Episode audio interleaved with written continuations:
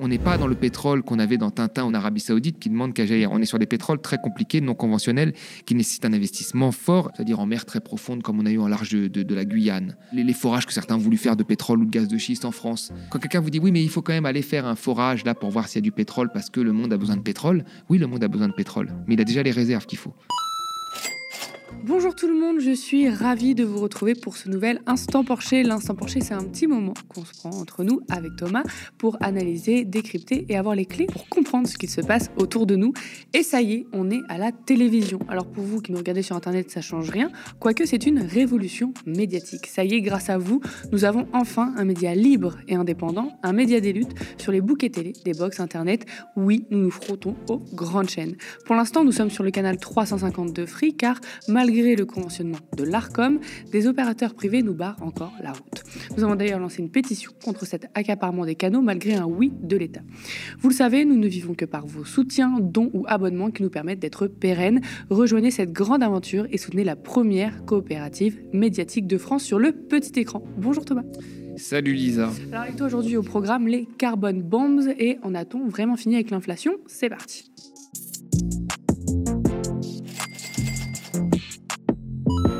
425 bombes de carbone dans le monde entier consomment deux fois le budget carbone restant pour respecter les 1,5 degrés de réchauffement. Derrière elles, des noms que vous connaissez bien, BNP Paribas, le Crédit Agricole, Total Energy, carbonbonds.org a réalisé un gros travail de collecte de données et de visualisation sur les plus grands projets d'extraction de combustibles fossiles dans le monde et de leurs liens avec les entreprises et les banques la semaine dernière. Travail réalisé par les ONG Data for Good et Éclaircie dans un objectif de transparence. Voilà ce qu'on peut découvrir. Les ONG françaises répertorient 425 gisements de combustibles fossiles dont les réserves disponibles sont susceptibles d'émettre au moins 1 milliard de tonnes, une gigatonne, de CO2 équivalent avant de s'épuiser. Il ne représente qu'environ 45% des projets d'extraction de pétrole et de gaz et 25% pour le charbon du total des émissions susceptibles d'être générées par l'ensemble du secteur de l'extraction des combustibles fossiles. Cela laisse donc de côté des milliers d'autres gisements d'énergie fossile aux réserves légèrement inférieures, précise le journal Le Monde.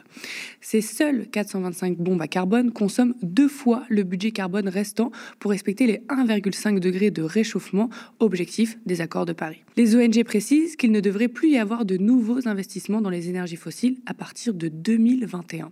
Le directeur exécutif de l'Agence internationale de l'énergie a appelé à une interdiction des nouveaux investissements dans le pétrole, le gaz et le charbon après cette année-là. Chaque année, de plus en plus de bombes à carbone entrent en phase d'exploitation. Qui sont derrière ces bombes carbone? Alors les banques qui peuvent financer directement ou indirectement, directement par le biais du financement de projets, indirectement par le financement d'entreprises plus courant. Les entreprises qui exploitent ou détiennent des projets d'exploration ou d'extraction des ressources pétrolières, gazières et ou charbonnières. Et enfin, les assurances qui, je les cite, offrent une protection financière contre certains risques liés aux projets d'extraction de combustibles fossiles, assurance contre les pertes d'exploitation, assurance contre les accidents du travail. Ils jouent un rôle essentiel dans la faisabilité des bombes à carbone. Les ONG sont claires, les bombes à carbone menacent les conditions de vie sur Terre. Thomas, qu'est-ce que tu penses euh, de cette initiative? Est-ce qu'il y avait un besoin de transparence, de clarté, sur ce sujet Alors oui, je trouve que c'est une très bonne euh, initiative. Euh, il faut quand même rendre à César ce qui, est, ce appartient à César, c'est qu'à la base, cette initiative euh, vient d'un article académique publié dans une très une précise revue sur l'énergie, Energy Policy. Donc, c'est des chercheurs qui ont recensé ces sites, puis les ONG ont pris ces travaux de recherche et les ont vulgarisés et, dévoilés au, grand public. Alors oui, c'est important, bien sûr que c'est important, parce que ça fait quand même, euh, quand vous dire, des années que euh, des économistes, mais aussi des organisations comme l'Agence internationale de l'énergie, vous disent qu'on ne pourra pas utiliser l'entièreté des réserves prouvées. L'Agence internationale de l'énergie disait en 2012 qu'il fallait laisser deux tiers des réserves de gaz, de charbon et de pétrole sous terre. Et donc, ce, travail nous rappelle effectivement qu'il y a une partie des gisements qui nous conduisent droit dans le mur en termes de réchauffement climatique. Donc oui, c'est une bonne chose, bien sûr. Et le fait de nommer aussi euh, les banques, les compagnies, les assurances, est-ce que ça peut faire avancer les choses? Alors, je trouve ça essentiel. Autant pour les compagnies pétrolières, on le perçoit tout de suite, qui exploite et qui est responsable de quoi. Euh, pour les banques, les gens ne le percevaient pas beaucoup. Euh, euh, un projet d'exploration et de production nécessite des investissements faramineux qui sont souvent soutenus par des banques, et il est essentiel de, savoir quelle banque fait quoi. parce qu'avant, on, ne s'y intéressait pas. Sur la transparence des, réserves, des chiffres qui sont avancés, je tiens à ajouter quelque chose. C'est que pendant très longtemps, on ne savait pas finalement quels étaient les, montants réels de réserve, parce que c'est un peu un jeu euh, que font les compagnies, parfois pour négocier les contrats avec les pays, elles vont gonfler des réserves artificiellement, ou parfois dire qu'il y a peu de réserves pour avoir des termes du contrat plus, plus favorables à, l'entreprise. Euh, et donc il y avait déjà des problèmes de transparence depuis longtemps. D'ailleurs, il y avait une, initiative qui avait été lancée, qui s'appelait l'initiative pour la transparence des industries extractives, qui avait pour but en fait que les industries soient beaucoup plus transparente. Pas, pas pour le climat à l'époque, pour les pays euh, avec qui elles, travaillaient et dans lesquels elles exploitaient euh, euh, leur pétrole. Par exemple, des, petits pays pétroliers africains qui n'ont pas de compagnie nationale ou une compagnie nationale qui est incapable de faire des forages et d'évaluer des estimations de réserves, faisaient appel à des compagnies étrangères comme Total ou comme Agip en Italie. Et c'était ces compagnies-là qui estimaient la valeur d'un gisement, les réserves, la capacité de production. Et donc il y avait une véritable asymétrie d'information entre les pays et, la compagnie. Donc ce, problème en fait de, savoir quelle est la production, quelle est la réserve réelle est un, sujet en fait qui existe depuis des années euh, notamment pour les pays pauvres qui exploitent leur pétrole et qui sont dépendants des compagnies pétrolières. Aujourd'hui, il, revient sur le devant de la scène pour des questions climatiques, parce qu'en connaissant la production et les réserves possibles, on peut estimer l'impact en termes d'émissions de, euh, de CO2. Donc, donc c'est une bonne chose on peut quand même toujours être un peu triste qu'il ait fallu attendre la question climatique pour que cette question vienne sur le tapis, alors que à la base c'était une question en fait euh, lié au partage de production et donc partage de la rente pétrolière avec des pays pauvres pétroliers. Euh, sur la carte, on peut voir que les carbon bombs se trouvent partout, mais se concentrent quand même en Chine, en Russie, aux États-Unis, au Moyen-Orient, au Canada, en Australie. Euh, qu'est-ce qu'on peut dire à ces pays, sachant bien sûr hein, qu'il y a des pays qui n'en ont pas, mais qui participent de par leur financement, leur soutien à leurs banques ou à leurs entreprises? Et par leur mode de vie. Euh, c'est important de le dire parce que quand on regarde en fait, c'est ça qui est intéressant dans, ce qu'a fait l'ONG, euh, de le mettre sur une carte comme ça, extrêmement euh, explicite pour, pour, le lecteur. C'est qu'on voit par exemple qu'en Europe, vous avez des, des, bombes carbone en Allemagne avec une mine de charbon, en Pologne et au Danemark. Il n'y en, en a pas en France. Il n'y en a pas en Espagne. Donc on peut se dire, bah, nous, regardez, on est vertueux, on n'a pas de, bombes carbone. Sauf que nous, nous, consommons énormément de, de, pétrole. Euh, et là, c'est pour ça qu'il faut vraiment tout distinguer. Il faut distinguer euh, des pays qui ont eu un avantage de la nature en ayant des réserves de pétrole énormes, euh, qui représentent d'ailleurs la majorité des réserves mondiales, qui sont les pays finalement du Moyen-Orient, ce qu'on appelle aujourd'hui les pays de l'OPEP quasiment, qui représentent, par exemple sur le pétrole, à eux seuls 40% de la production. Donc ces pays-là sont nés, enfin, ont évolué avec un avantage énorme, un avantage comparatif énorme qui ne les sert pas eux principalement, même si on voit des, dépenses fastueuses, on a toujours l'image du Qatar, de Dubaï, euh, la plupart de, leurs ressources euh, vont à d'autres pays. L'Arabie saoudite, la, majorité de, sa production pétrolière va ailleurs. Euh, le Qatar, son gaz est exporté, du, gaz liquéfié. Donc là, on a des pays qui sont nés avec un avantage énorme et qui en profitent et qui profitent aussi, cet avantage-là, à tout, le modèle économique de l'économie mondiale. Beaucoup d'entre eux ont quand même fait des plans de sortie du pétrole, mais on peut, leur, faire des critiques sur leurs émissions de carbone et les efforts qu'ils doivent faire. Mais on ne peut pas les critiquer au même titre, par exemple, que les États-Unis, le Canada et l'Australie. Parce que là, on a des pays riches. Des pays riches qui ont les moyens euh, technologiques, qui ont des accès au financement euh, assez élevés, hein, on le voit bien les États-Unis, et qui ont fait le choix plutôt que d'investir, par exemple, dans la transition écologique ou dans les, technologies vertes, on fait le choix, par exemple, du développement des gaz et des pétroles non conventionnels, comme le pétrole et le gaz de schiste aux États-Unis ou les sables bitumineux au Canada. Donc là, on a des pays, en fait, où le développement du pétrole et la consommation excessive d'énergie n'améliorera en rien l'indice de développement humain.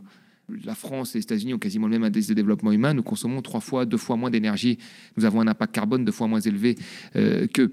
Donc on peut faire des efforts en termes de consommation d'énergie polluante tout en ne portant pas atteinte euh, à la qualité de vie. Euh, je dirais même que ça peut même être le, contraire. Donc là, c'est les, pays riches qui s'engagent massivement dans des projets, euh, que ce des, des, méga projets ou des projets de plus faible ampleur, il y a une critique à faire là-dessus.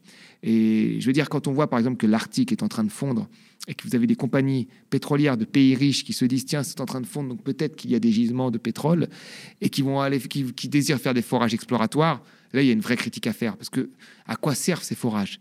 À rien. Ces pays-là doivent engager une transition et doivent faire en sorte que leurs grandes compagnies passent des énergies fossiles euh, aux énergies renouvelables. C'est pour ça qu'il ne faut pas mettre tout sur un pied d'égalité. On ne peut pas montrer du doigt un pays exportateur de pétrole, c'est-à-dire qui profite à l'ensemble des pays à côté, comme on ne peut pas montrer du doigt, par exemple, un pays comme la Chine, qui est l'atelier du monde avec la mondialisation, d'un pays qui est développé, dont la population a un PIB par habitant très élevé, un IDH très élevé, qui lui doit engager la transition énergétique et ne devrait pas s'engager dans des projets de développement d'énergie fossile.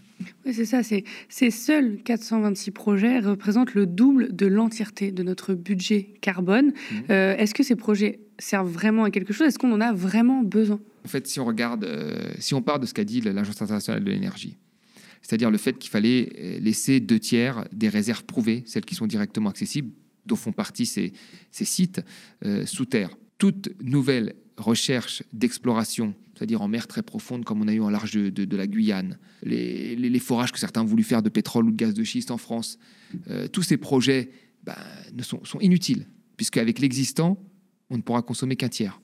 Donc c'est ça, la vraie contrainte climatique, elle est là. Donc normalement, ces projets sont inutiles. Quand quelqu'un vous dit oui, mais il faut quand même aller faire un forage là pour voir s'il y a du pétrole parce que le monde a besoin de pétrole, oui, le monde a besoin de pétrole, mais il a déjà les réserves qu'il faut. Et c'est avec ces réserves qu'il faudra faire. D'accord Ces réserves sont consommées en grosse partie. Enfin, les États-Unis consomment. il y a 100 millions de barils consommés par jour. Les États-Unis en consomment 18 millions, tout seuls. Vous voyez? Les États-Unis, ces dernières années, euh, ont foré massivement. Euh, ils ont quasiment euh, un million de pluies en activité. Depuis, hein, pas de gisement, depuis, euh, en prenant gaz et pétrole. Euh, vous regardez le Colorado, vous avez 60 000 puits en activité. C'est plus que, qu'en Arabie Saoudite. Donc, vous voyez, là, il y a des pays qui ont du pétrole qui demandent qu'à jaillir. Il y a des pays qui ont investi massivement de l'argent pour avoir des, technologies euh, qui puissent extraire du pétrole de, la roche, comme c'est le cas du pétrole de schiste. Vous vous rendez compte, c'est une roche qu'on doit casser et, récupérer dans les petits trous de cette roche des huiles, le sable bitumineux, c'est des sables qu'on presse et on, arrive à, avoir, à, avoir, un peu de pétrole. On n'est pas dans le pétrole qu'on avait dans Tintin au Texas qui demandait qu'à ou en Arabie Saoudite qui demande qu'à. On est sur des pétroles très compliqués, non conventionnels, qui nécessitent un investissement fort et des innovations technologiques qui ont eu de la recherche. Vous voyez Donc là, il y a une condamnation très ferme à avoir. Mais dans toutes ces questions-là, il y a la question globale climatique, qui est très importante, où tout le monde doit faire des efforts. Mais à l'intérieur de cette, de cette contrainte qu'il faut tenir, il y aura toujours la question des inégalités. Qu'il y a des gens qui ont besoin d'énergie pour sortir de la pauvreté, d'autres qui sont déjà sortis de la pauvreté, qui l'utilisent pour continuer un rythme de vie complètement fou, et qu'il va falloir toujours avoir une, approche, quand vous dire, différenciée la plus juste possible. Et c'est ça qui est difficile. Euh, montrer du doigt un pays d'Amérique du Sud en disant tu exploites ton pétrole, c'est mauvais, c'est pas pareil que les États-Unis, c'est pas pareil que, qu'un pays africain. Il faut vraiment avoir cette approche vraiment différenciée, c'est essentiel et c'est ce qui manque, je trouve, moi, au débat. Mais du coup, s'ils sont inutiles, ma question peut paraître innocente, mais pourquoi ils sont faits dans ce cas-là, ces projets? Pourquoi on continue d'aller euh, explorer comme ça si c'est inutile, si on n'en a pas besoin? Vous avez vu combien ont gagné les compagnies pétrolières cette année? Ils n'ont jamais fait autant de profit. Total n'a jamais fait autant de profit. Comment voulez-vous changer de business quand vous faites du profit euh, facilement? C'est votre corps de métier. Vous faites ça depuis 50 ans, 60 ans, un siècle, certaines euh, compagnies. Vous gagnez énormément d'argent, encore aujourd'hui. Bah, pourquoi vous allez arrêter? Hmm. Voilà, c'est le profit, et le profit même de court terme. Je veux dire, la transition est un, processus de long terme. Euh, qui met du temps, avec des risques, avec des investissements à faire. Enfin, il faut tout revoir le logiciel. Or là, vous avez des actionnaires qui demandent des profits de court terme, vous avez des prix du pétrole qui sont plutôt élevés, donc ça devient intéressant. Donc pourquoi vous, enfin, pourquoi vous, vous arrêteriez ce business si tout indique que vous pouvez gagner de l'argent. Donc vous inventez une fausse histoire. La fausse histoire, c'est celle que nous dit le, patron de Total. C'est celle qui, nous dit en disant oui, le monde a encore besoin de pétrole, donc on doit aller chercher du pétrole. Oui, le monde a encore besoin de pétrole, mais nous avons les réserves prouvées nécessaires pour le faire. Nous ne pouvons en utiliser qu'un tiers, qu'un tiers. Donc il va falloir engager sa transition. Et les pays qui sont les plus gros consommateurs doivent le faire. Et c'est souvent les pays riches. Mm. Donc tout est clair normalement. Si, les, si des pays comme par exemple la Chine le font, quand on regarde déjà par habitant, c'est beaucoup plus faible, mais ils le font aussi parce que c'est l'atelier du monde. Et ça aussi, c'est à prendre en compte. La mondialisation a brouillé beaucoup de choses euh, dans les efforts à faire. Vous avez beaucoup de pays aujourd'hui qui se disent j'ai fait les efforts, regardez l'Europe, mais ils ont fait des efforts aussi parce qu'ils ont délocalisé massivement et qu'ils ont exporté ailleurs leur, leur pollution. Donc ça, c'est aussi important à prendre en compte. Puis euh, ils continuent parce qu'évidemment, euh, personne ne les arrête non plus. Les économistes sous-estiment le risque climatique ainsi que ses répercussions financières et donc encouragent les politiques à l'inaction. Ce sont les conclusions du dernier rapport de l'ONG Finance Watch. Est-ce que tu partages euh, ce constat, Thomas, toi, en tant qu'économiste? Alors, de quel économiste parle-t-on? C'est important parce qu'il y a eu quand même beaucoup d'études d'économistes, y compris d'économistes plutôt orthodoxes, comme M. Stern de la London School of Economics, qui avait montré dans un rapport euh, très connu aujourd'hui que l'impact euh, sur le PIB, donc sur une valeur en fait très, très appréciée par les économistes et par les dirigeants euh, politiques et, industriels, que si on ne faisait rien, l'impact sur le PIB allait être plus fort que si nous consacrions une petite partie de notre PIB chaque année pour la, lutte contre le réchauffement climatique. Il l'a mis noir sur blanc, il est plutôt orthodoxe, bah, personne n'a écouté. Et là, c'était un économiste, Stern de la Non School of Economics, donc on ne pouvait pas trouver mieux. Donc, vous voyez, euh, oui, il y a un certain nombre d'économistes qui disent toujours que euh, la question climatique, c'est un élément hein, comme ça à rajouter vite fait. Euh, bien sûr, vous avez toujours des gens à l'Organisation mondiale du commerce qui vous disent qu'on rajoute deux pages sur un traité de libre-échange, où on dit oui, ce traité de libre-échange se fait en prenant en compte le développement durable, et que ça suffit. donc, c'est vrai, il y a beaucoup de gens qui minimisent. Quand vous regardez les traités de libre-échange, ils font 2000 pages et on rajoute trois pages sur le climat et on dit que c'est bon. c'est pas, pas normal, non et nous sommes d'accord. Mais il y a un certain d'économistes quand même qui ont produit des travaux. Euh, la revue Énergie Policy, c'est plutôt une revue économique. Hein. Euh, vous voyez, c'est là que c'est là d'où vient les carbone, euh, carbone bombes. Donc non, non, il y a plein d'économistes qui produisent des travaux intéressants.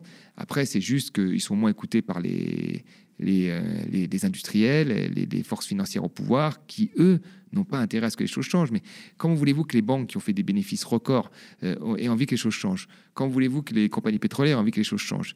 Donc normalement, c'est à la force publique de faire en sorte, soit en les taxant, soit en interdisant, soit de faire en sorte qu'il y ait une transition qui soit faite. Mm-hmm. Or, les, pouvoirs publics, jusqu'à preuve du contraire, euh, ils n'ont pas trop bousculé euh, les industriels comme Total. Et quand ils leur proposent quelque chose, ils vont sur la pointe des pieds, comme oui, la vente à perte, et hop, Total dit tout de suite non, on veut pas. Donc c'est à eux de mettre le rapport de force avec les industries pour engager la transition. Point inflation dans l'instant Porcher. Pour le mois d'octobre, les prix à la consommation augmenteraient de 4% sur un an contre 4,9% en septembre. L'inflation donc ralentirait selon l'INSEE. Cette baisse de l'inflation serait due au ralentissement sur un an des prix de l'énergie, de l'alimentation et dans une moindre mesure des produits manufacturés. Les prix des services accéléreraient quant à eux légèrement. Sur un mois, les prix à la consommation augmenteraient de 0,1% en octobre 2023 après moins 0,5% en septembre. Ce rebond serait dû au prix des services et notamment à ceux des transports. Côté zone euro, l'inflation sur un an est de 2,9% en octobre, son niveau le plus bas depuis plus de deux ans selon Eurostat, un ralentissement très marqué après s'être établi à 4,3% en septembre et 5,2% en août, qui devrait conforter la BCE dans sa conviction d'avoir suffisamment relevé ses taux, écrit la tribune. Thomas, donc l'inflation ralentit en France et en, en Europe. Est-ce que c'est une bonne nouvelle pour le consommateur qu'on ne se méprenne pas. Hein. les prix dans leur globalité ne, baissent pas, mais augmentent moins vite qu'avant. Du coup, bonne nouvelle ou pas? Bah, C'est exactement ça. Je veux dire, il ne faut pas confondre baisse de l'inflation et baisse des prix. Tu l'as bien rappelé, la baisse de l'inflation, c'est le ralentissement de l'augmentation des prix, mais il continue à augmenter. Donc ce n'est pas la baisse des prix. Donc pour la plupart des gens, il n'y aura aucune différence. Le, consommateur ira au supermarché, il ne va pas dire oh, tiens, l'inflation est à 4% au lieu de 6%, hein, parce que c'était le, cas en octobre. Je vois une différence. Non, il n'y a pas de différence. Les, prix ont continué à augmenter. Euh, ils vont peut-être augmenter moins vite, euh, mais il n'y a pas de grosse différence pour le consommateur. Ce qu'il faut bien comprendre, c'est qu'en fait, nous avons payé un prix pour avoir cette baisse euh, du taux d'inflation. Et ce prix, c'est la récession. Avec la hausse des taux, nous avons, enfin nous avons, les, les, les, dirigeants savaient qu'il y allait avoir une perte d'activité. Ils le savaient depuis le début, mais il fallait en priorité lutter contre l'inflation. Donc le résultat, c'est qu'en zone euro, nous sommes à 0% de croissance. Il y a des pays comme l'Allemagne qui tombent en récession. Et nous, nous sommes à 0,9% de croissance en France, qui est une croissance euh, euh, très faible. Alors que ce n'était pas le cas avant. Donc nous avons créé la récession de toutes pièces parce que nous avons voulu, lutter contre l'inflation. Nous avions une inflation à 5%. C'est pas 5-6%. Pourquoi 3, 5, 6 C'est pas très grave. C'est pas très grave à partir du moment où les salaires suivent. Mais vu qu'on voulait pas augmenter les salaires, on voulait pas que ça suive, bah, on a voulu tuer l'inflation, quitte à provoquer une récession. du coup, on revient pas au niveau d'avant-crise, c'est pas, c'est pas suffisant, quoi. Non, on reviendra jamais au niveau d'avant-crise. je veux dire, quand on, regarde depuis 2020, en taux d'inflation cumulé, on doit être à 13% d'augmentation en France. Dans la zone euro, on est à 20%. Sur l'alimentaire, on est à plus de 20%. Mm. Euh, donc non, non, ça, en France. Donc euh, ça, non, non, ça, ne reviendra pas à la situation d'avant. Euh, après, peut-être que l'inflation va diminuer de 4 à 3 et les dirigeants seront contents. Mais encore une fois, ça se fera au prix d'une récession, une récession très forte. Et, c'est ça l'erreur que nous avons fait en fait nous en, Europe, c'est que nous avons augmenté les taux et en plus nous avons une politique budgétaire restrictive puisque nous voulons réduire les déficits, euh, qui va avoir aussi un impact sur la croissance. Donc la hausse des taux a un impact sur la croissance et la politique budgétaire a aussi un impact sur la croissance. Euh, c'est pas moi qui le dis, c'est Goldman Sachs. Voilà. Et donc, à l'inverse des Américains qui ont été très malins, qui ont augmenté les taux pour lutter contre l'inflation et qui ont euh, pour contrecarrer ça, fait une politique budgétaire très expansive, en se foutant des déficits, en se foutant de la dette et en ne pensant qu'à l'activité. Et nous, nous n'avons pas fait ça, nous faisons, nous l'inverse. Donc, euh, donc euh, ça risque d'être, s'il y a une récession, ça veut dire du chômage, ça veut dire moins d'embauches, hein, et ça veut dire, in fine, aussi moins de, pression pour l'augmentation des salaires, puisque le rapport de force s'inverse. Là, il y avait un rapport de force plus en faveur des salariés. C'est pour ça qu'il y a eu des augmentations, parce que les gens voulaient moins travailler, parce qu'il y avait des problèmes d'embauche, parce que les gens étaient plus exigeants depuis le Covid, et ce qui a fait d'ailleurs augmenter les salaires, et c'est une bonne chose. Si nous avons plus de chômage demain à cause de la récession, bah, nous perdons ce rapport de force et les salaires n'augmenteront pas aussi vite. Pour toi, la zone euro, elle crée une récession de toutes pièces? Oui, oui, elle crée une récession de toutes pièces. La zone euro, on a eu quoi? Allez, on a eu une inflation à 9% dans le pic. Là, les gens ont eu très peur. Les libéraux ne voulaient pas d'inflation. Pourquoi il ne faut pas d'inflation? Parce que quand on n'a pas d'inflation, on a, on va dire, un terrain stable pour que les investissements se fassent, parce que les prix ne changent pas. Et puis, vous avez un économiste, Stanley Fischer, qui est arrivé, qui a dit qu'il faut une inflation entre 1 et 3. Donc, nous, on retient 2. Mais en réalité, si c'est 2 ou 4 ou 5, euh, on ne sait pas trop. On a fixé un seuil comme ça, comme on a fixé 3% de, déficit. Et euh, beaucoup d'autres études ont montré qu'en dessous de 10%, il n'y avait pas d'impact sur la croissance. Certains ont même été plus loin jusqu'à 20%. Euh, donc, quand on a eu 9% d'inflation et 5% en France, il y a eu un certain nombre de personnes, d'économistes, qui ont dit Ouh, attention, on revient sur la spirale prix-inflation, dont on ne peut pas augmenter les salaires. Vraiment, on ne peut pas augmenter les salaires pour baisser l'inflation, on augmente les taux. Vous voyez, si on avait augmenté les salaires, ben, on aurait augmenté les salaires, ils auraient augmenté au même taux que l'inflation, il n'y aurait pas eu de problème. Il n'y aurait peut-être pas eu de récession, il n'y aurait pas eu de boucle prix-salaire. En tous les cas, les, pays où il y a une indexation automatique nous ont montré qu'il n'y a pas eu cet effet boule de neige qui, a, été, mis, en, place. Il n'y a pas eu cette boucle qui s'est enclenchée. Et, donc, on aurait peut-être eu euh, le pouvoir d'achat préservé et pas de récession. Mais comme il fallait pas mettre ça en place, parce que la hausse des salaires, c'est un tabou, et on a bien vu d'ailleurs que quand vous avez une hausse des prix sans hausse des salaires, ben, vous avez aussi une hausse des profits. Hein. Euh, et comme dirait M. Ruffin, c'est plutôt la boucle prix-profit. Euh, donc, donc euh, les, gens n'ont pas voulu. Et donc, ils ont, ils ont attaqué avec la hausse des taux. Et, la hausse des taux, ben, ça crée de la récession. Et ça, on le savait tous là-dessus, il n'y avait pas de doute. Les économistes qui, qui le, le, prenaient le savaient. Madame Lagarde le savait, la, la, présidente de la BCE, et les autres économistes hétérodoxes le savaient. Mais nous avons choisi cette voie parce que lutter contre l'inflation, est la priorité, parce que soi-disant, ça va amener plus de stabilité. Je rajoute une chose, c'est que quand même, dans tous les, moments où on a eu une faible inflation, euh, il n'y a pas eu plus de stabilité. C'est là où il y a eu le plus de crise.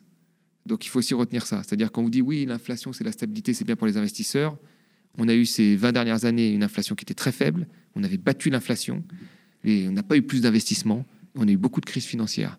Donc l'inflation, c'est un élément, mais ce n'est pas tout. Merci à vous, chez vous, d'avoir suivi cet épisode de l'Instant Porcher. Ça y est, on est à la télévision, j'arrête pas de vous le dire. Alors pour vous qui nous regardez sur Internet, ça peut ne rien changer quoique c'est une révolution médiatique et démocratique. Ça y est, grâce à vous, nous avons enfin un média libre et indépendant, un média des luttes sur les bouquets télé des box internet. Oui, nous nous frottons aux grandes chaînes. Pour l'instant, nous sommes sur le canal 350 de Free, car malgré le conventionnement de l'ARCOM, des opérateurs privés nous barrent encore la route. Nous avons d'ailleurs lancé une pétition contre cet accaparement des canaux malgré un oui de l'État. Vous le savez, nous ne vivons que par vos soutiens, dons ou abonnements qui nous permettent d'être pérennes. Rejoignez Cette grande aventure et soutenez la première coopérative médiatique de France sur le petit écran. Nous sommes ravis de décrypter l'actualité avec Thomas et vous chaque semaine. Merci de toujours nous suivre. Pour tous vos commentaires euh, qu'on lit et pouce en l'air sous la vidéo, spectateurs, abonnés, donatrices et sociaux, je vous dis à la semaine prochaine.